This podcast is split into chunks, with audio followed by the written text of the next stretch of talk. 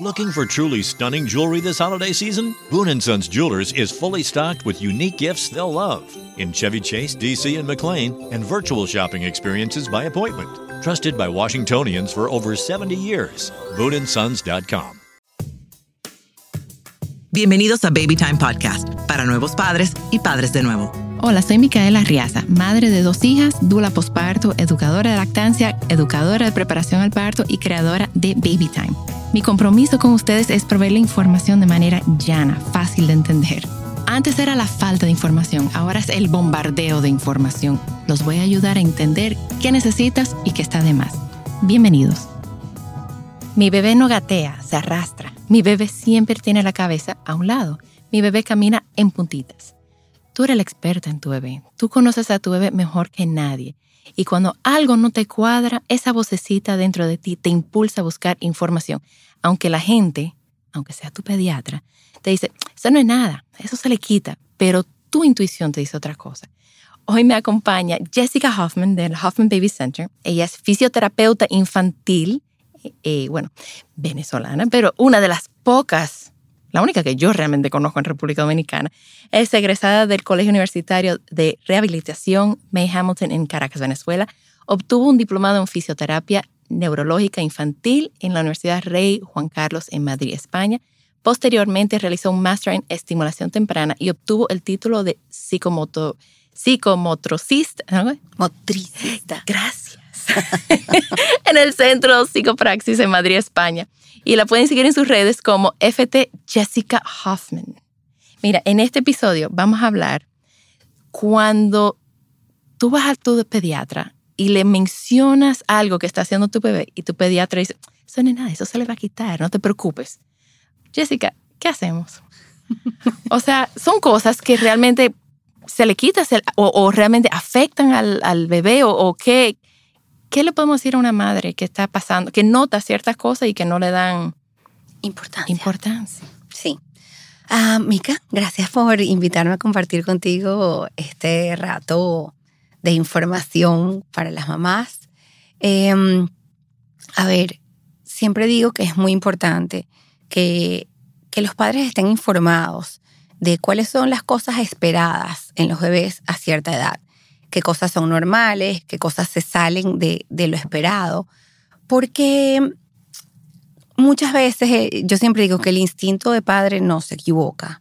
Cuando uno siente que hay algo que no está bien, debemos preguntar. Y evidentemente eh, el pediatra es el médico de cabecera de un bebé y es a quien recurrimos en primera instancia cuando notamos cosas que nos llaman un poco la atención. Em, me he dado cuenta con el paso del tiempo, ojo, esto no es un espacio de crítica a los pediatras. No, no, no, no, Pero hemos visto que muchas veces no le dan la importancia porque es algo como que sale fuera de su, su conocimiento o su información, entonces no, no refieren. Correcto, lo, vivimos, lo hemos hablado muchas veces y por eso estamos eh, tomando en cuenta este tema para compartirlo, porque, porque sabemos, lo sufrimos. Em, y realmente em, yo me he dado cuenta que muchas veces en las citas del pediatra, pues eh, van a lo básico y más importante. O sea, miden, pesan y... Sí, peso, talla. Diez minutos y no vemos la hernia que viene. Sí, vemos cómo está el oído, garganta, tal, y si todo está bien, ahí queda la cita.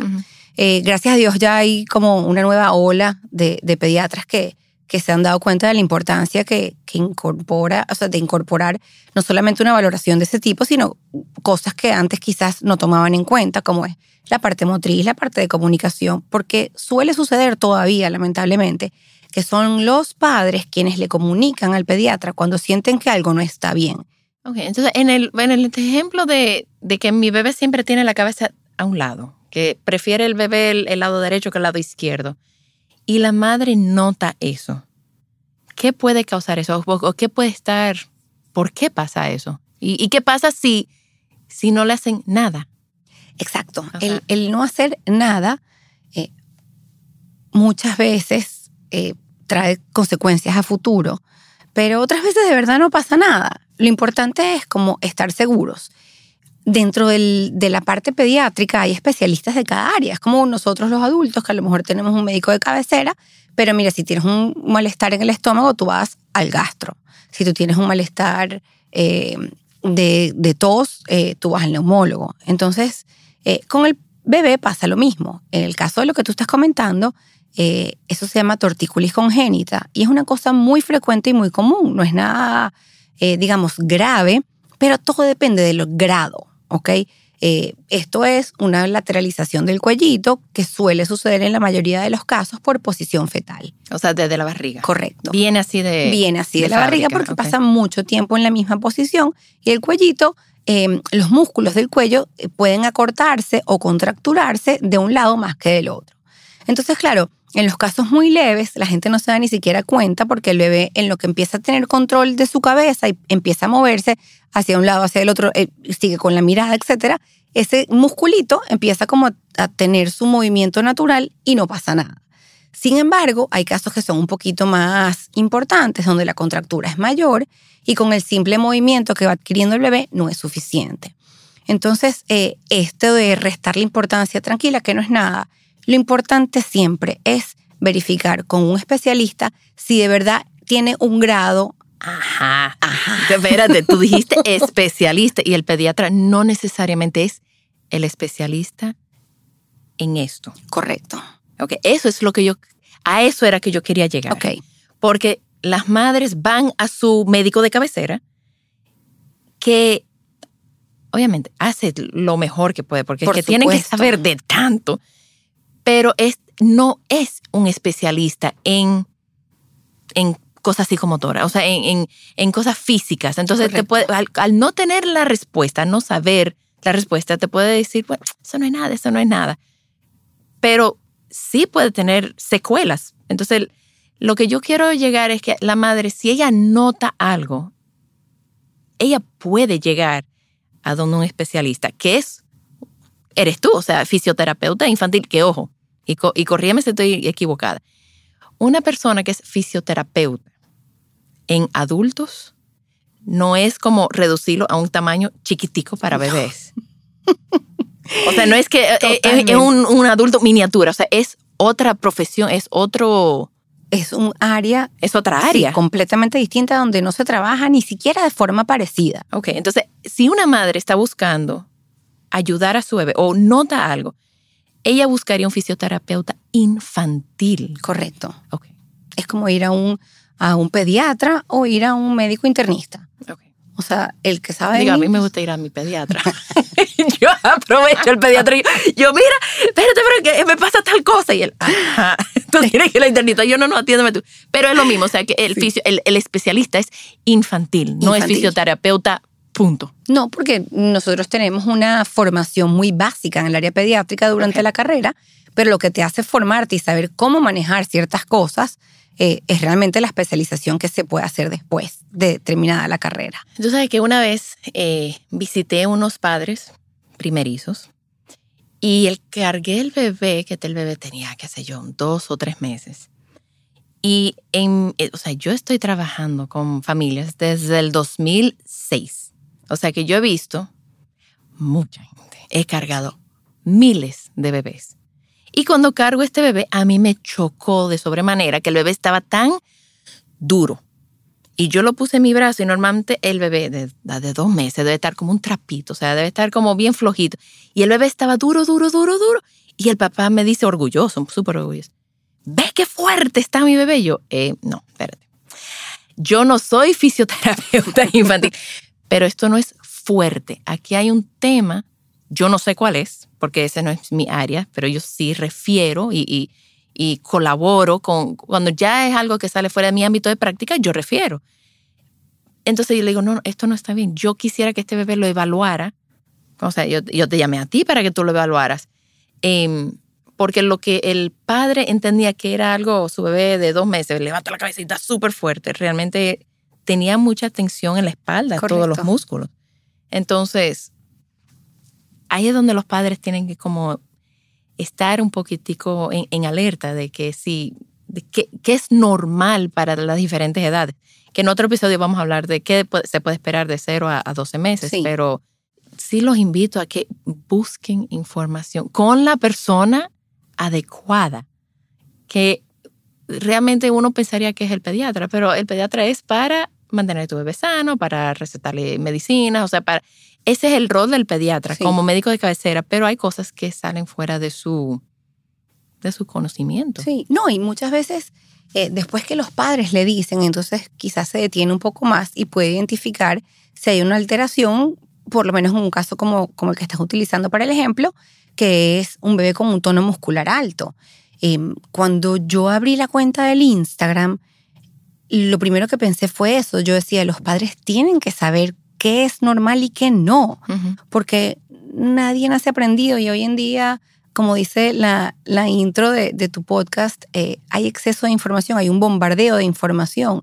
Entonces es muy importante saber de quién se toma la información.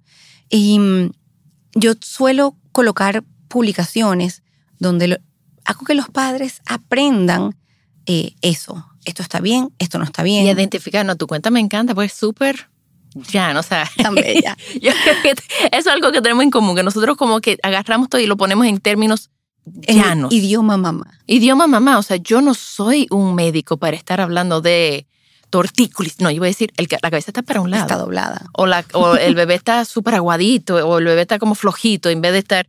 Entonces, eh, yo me imagino que sí hay términos científicos. Los hay, pero yo los uso muy poco en la cuenta Porque porque, es que- es que si no, no entienden. Exacto, Tenemos que entender para poder aprender. exacto. Y entonces, claro, eh, esa, lo más importante de, de- de todo esto, al final de cuentas, es que una detección temprana de cualquier tipo de alteración en el desarrollo eh, puede ser el éxito o no de, de un futuro de un niño eh, con alguna situación o sencillamente con algo que quedó en el pasado y ya. Entonces, por eso es tan importante el hecho de, de poder identificar para empezar a actuar lo más pronto posible para que entonces no nos queden secuelas importantes. Mira, incluso hasta tenemos otro, bueno, para mi cliente, para ti paciente, en común, eh, de un bebé que sufrió, no me acuerdo exactamente, pero sufrió como un, se lastimó la clavícula al nacer y tenía como todo el bracito tumbadito. Ujú. Yo los asistí con la lactancia, pero cuando vi el bebé, yo inmediatamente yo te referí a ti me dijeron, no, estamos ahora mismo trabajando con alguien. Le dije, bueno, una segunda opinión nunca está de más. Y eso lo he aprendido con mis hijas. Hay que siempre buscar una segunda o tercera opinión. Y, y a los seis o meses o nueve meses después que yo visité a esa madre, me la encontré. Yo no, obviamente, ya, yo la veo recién parida, o sea, la veo desbaratada. así, de repente la veo, o, o sea, peinada, maquillada con el bebé de nueve meses. Yo no me, no me acuerdo. Y, y me dijo que estaba trabajando contigo y estaba feliz Ay, que ya el bebé estaba teniendo, no sé si tú te acuerdas de cuál paciente es, pero eh, que ya tenía un, un poco más de movilidad en el brazo, o sea, que pueden ocurrir cosas en el parto Sí, que... Y desde tan chiquitico tú trabajas con ellos, con bebés. sí eh, casos como ese que son que se identifican desde el nacimiento, eh, empezamos a trabajar bien temprano. Eso, eso se llama parálisis braquial obstétrica, que son eh, En términos mamá, En término mamá, eh, un nervio del cuellito sufre en alguno de, de los puntos del nervio que puede ir desde el cuellito hasta la mano. Ese es como el recorrido. En algún trayecto del recorrido, en el momento del parto, ese nervio sufre algún tipo de lesión. Puede ser desde un- una pequeña eh, ruptura hasta una inflamación. O sea, cosas como desde muy sencillas a muy complejas. Y eso se identifica inmediatamente. O sea, inmediatamente quizás al segundo día, una cosa así. O bebés que tienen algún problema ya eh, previo, a lo mejor en que se identifica con el bebé en, eh, en el útero y se puede empezar a actuar desde el principio. y cuando se identifica tan temprano, se puede trabajar. Sí, en la mayoría de los casos, a menos que haya contraindicaciones. Claro, si yo tengo un bebé a lo mejor eh, sumamente prematuro, que no debe, eh, porque eso pasa mucho también, Mica, cuando el bebé es prematuro, que tiene muy bajo peso, el hacer ejercicios lo hace quemar calorías y quemar calorías no le permite ganar peso. Okay. Entonces se va, eh, en cuanto a los bebés, cuando son recién nacidos, se va actuando eh, como por prioridades. Eh, y bueno, a veces la movilidad no es de las prioridades principales en ese momento, ¿no? Necesitamos que el bebé logre alimentarse bien, que el bebé respire por sus propios medios y después entonces empezamos nosotros. Pero si no se trabaja, La diferencia es mucha.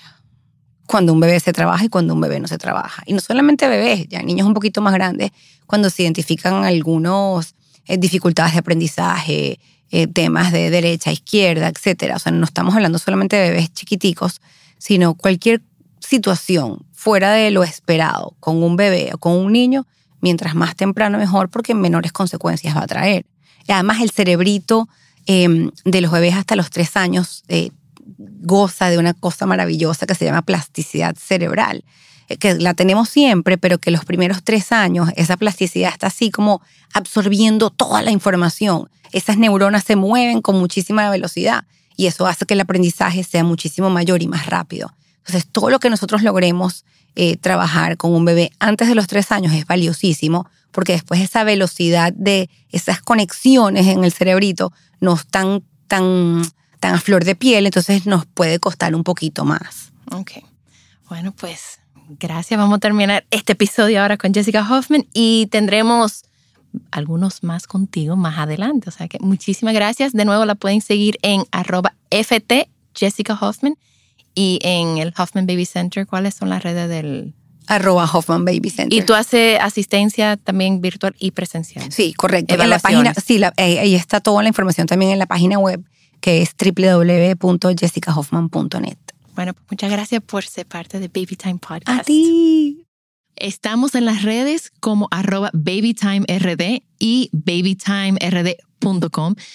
Estoy muy honrada poder compartir mi información y la de los expertos, que yo voy a tener expertos acompañándome en diferentes temas. O sea que nada, señores, muchísimas gracias. Baby Time Podcast es grabado en Pinktree Studio.